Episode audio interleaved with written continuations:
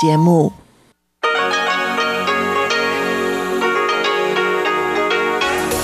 В эфире Международное радио Тайваня. Здравствуйте, дорогие радиослушатели! В эфире Международное радио Тайваня и вас из тайбэйской студии приветствует ведущая Анна Бабкова.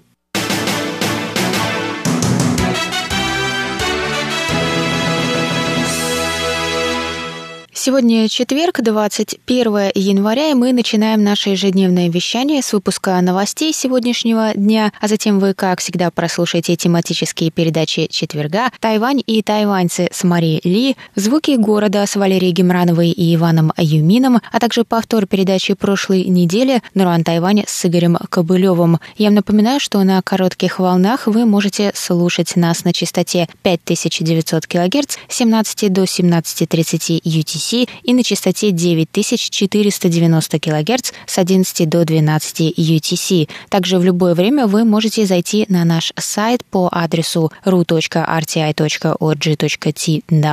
и там прочесть последние новости с Тайваня и послушать ваши любимые передачи, а также вы можете сделать это через наше официальное приложение для андроидов и айфонов RTI to Go. Оно доступно на русском языке в магазинах Google Play и Apple Store. А если у вас есть какие-то вопросы или предложения, то вы всегда можете связаться с русской службой через электронную почту, написав нам на адрес russsobaka.rti.org.tw. А теперь давайте к новостям.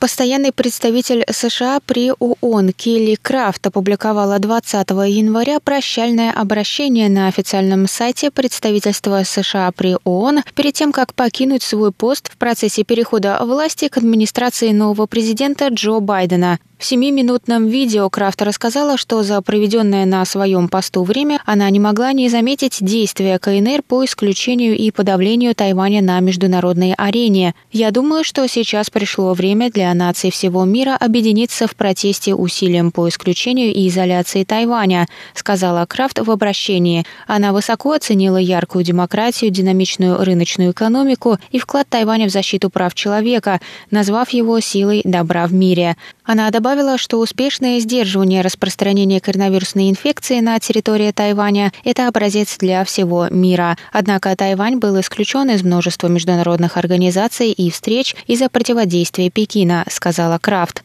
Даже участники научной конференции «Модель ООН» с Тайваня, умные и увлеченные, желающие учиться и делиться знаниями молодые люди, стали непрошенными гостями на официальных мероприятиях ООН, рассказала Крафт, назвав эту ситуацию возмутительной и постыдной. Крафт также сказала, что исключение Тайваня из деятельности международных организаций неприемлемо, так как его опыт и достижения могли бы быть полезными и ценными. Она заключила, что продолжит бороться за предоставление заслуженного места Тайваню на международной арене. Крафт также опубликовала фотографию мягкой игрушки в виде формозского черного медведя, который был подарен ей общественной группой, выступающей за включение Тайваня в ООН.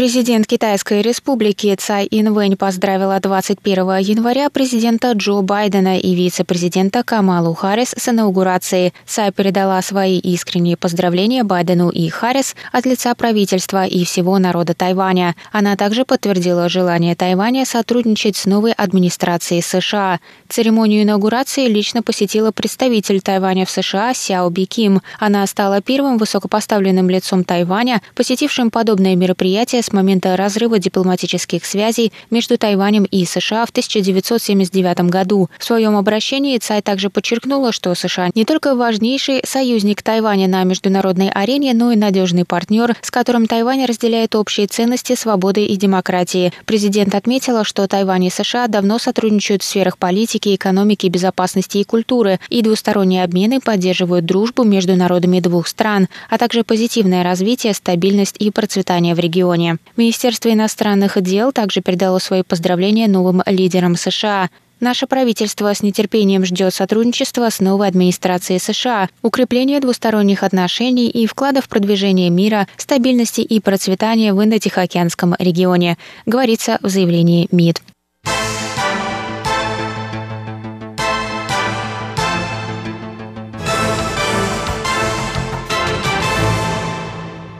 Европейский парламент принял 20 января две резолюции в поддержку демократии Тайваня, призывающих страны Евросоюза доработать свою политику по сотрудничеству с Тайванем.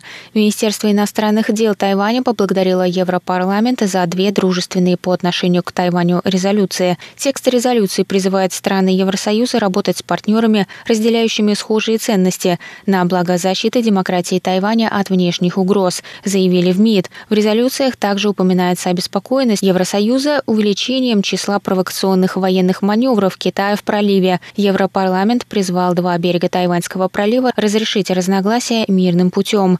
Кроме того, резолюции призывают членов Евросоюза поддерживать ценное участие Тайваня в мероприятиях и механизмах Всемирной организации здравоохранения в качестве наблюдателя для совместной борьбы с мировым кризисом здравоохранения.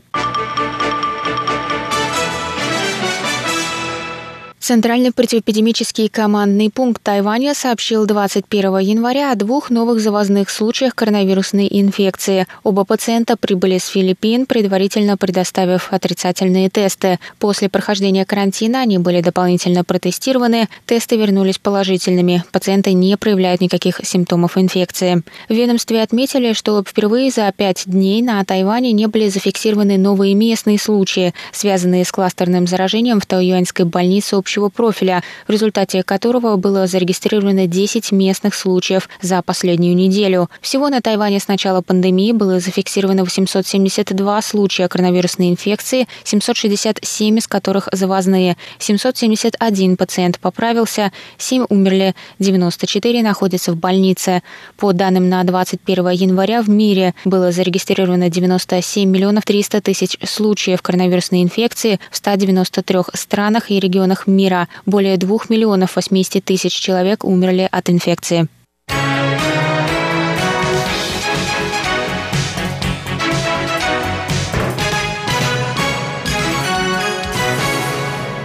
Это был выпуск новостей за четверг, 21 января на волнах Международного радио Тайваня. Для вас его провела и подготовила ведущая русской службы Анна Бабкова. Далее в эфире вас ждут тематические передачи четверга «Тайвань и тайваньцы» с Марией Ли, «Звуки города» с Валерией Гемрановой и Иваном Юмином, а также повтор передачи прошлой недели «Нуран Тайвань» с Игорем Кобылем. Оставайтесь с нами, а я с вами на этом прощаюсь. До новых встреч!